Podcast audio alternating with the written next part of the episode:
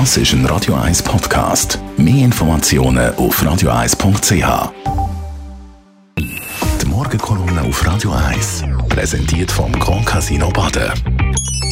Grand Casino Baden.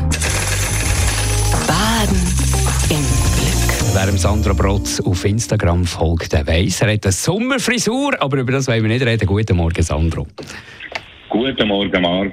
Schön, dich wieder zu hören. Ja, ich habe eine Sommerfrisur und die bleibt auch so stehen. auch über den Sommer raus. Und sieht gut aus. Und sieht gut aus. Was beschäftigt dich heute? Ja, heute wollte ich über Ehrlichkeit bei der Politik reden.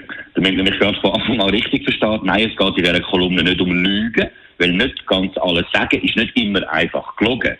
Es wäre jetzt aber auch unfair zu behaupten, in dem sagen die Politikerinnen und Politiker besonders gut. Also, im nicht ganz die Wahrheit zu sagen, ich habe jeden Tag mit Politikerinnen und Politikern zu tun und habe wirklich noch selten erlebt, dass jemand ganz bewusst gelogen hätte, vor laufender Fernsehkamera schon gar nicht, weil das fliegt eine Zeiten von sozialen Medien, seriösen und selbsternannten Faktenchecker sofort um die Ohren. Gut, es gibt eine große Ausnahme, Donald Trump. Er ist zum Teil auf 16 Lügen pro Tag gekommen. Das hat Washington Post einmal ausgerechnet.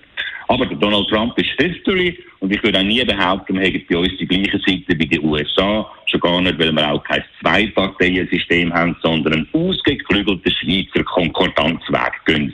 Auch in der Corona-Krise. Aber da sind wir dann schnell wieder auf einem schmalen Grad von Tatsachen, Meinungen und Unwahrheiten unterwegs. Mich dunkt und ich rede da schon ein bisschen aus Erfahrung, weil ich mir als 30 Arena-Sendungen zu Corona gemacht habe, dass sich beide Seiten ein Stück weit radikalisiert haben. Wenn der eine diese Studie bringt, haut einem der andere die andere Studie um den Kopf. Oder die einen reden von Impfzwang, die anderen sagen, das gäbe es nicht. Und damit mich auch da wieder richtig versteht, ich persönlich bin zweimal geimpft und ich verstehe das ganz persönlich auch als Teil von der Solidarität in dieser Krise. Aber das heißt nicht, dass man die, die sich nicht impfen lassen verteufeln sollte. Klar, es stimmt und ist schon richtig, dass es keinen amtlich verordneten Impfzwang gibt.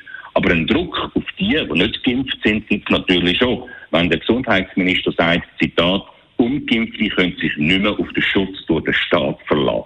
Was heißt das? Wer sich nicht impft, ist selber schuld und soll seine Tests in Zukunft auch selber zahlen. Weiterhin gratis sollen Tests in Schulen und im Betrieb sein. Man kann sich aber in der Tat fragen, warum die Allgemeinheit dafür zahlen soll, wenn jemand an eine Party oder an einen Fußballmatch gehen will, aber nicht geimpft ist und sich doch gratis testen lassen kann. Auch wenn der Entscheid noch nicht definitiv ist und zuerst noch von den Kantonen in der Vernehmlassung begutachtet werden muss, scheint die Taktik vom Bundesrat klar zu sein. Druck auf die zu machen, die sich nicht impfen lassen.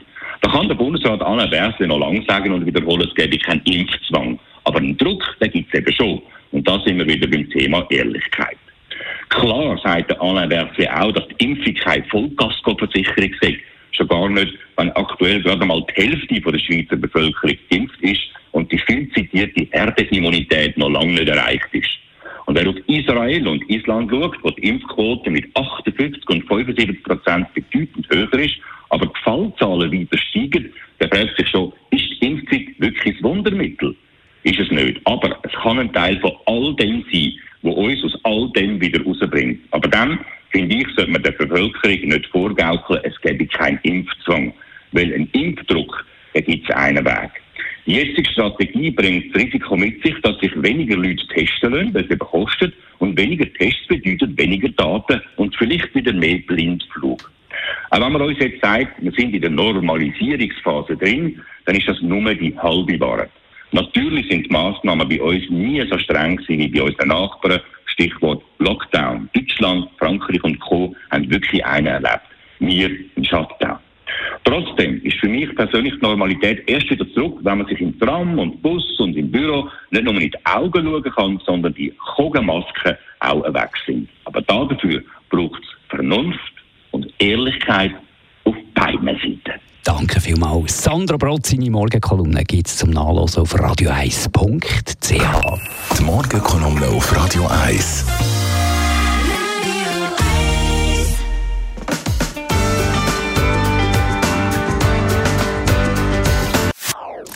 Das ist ein Radio 1 Podcast. Mehr Informationen auf radio1.ch.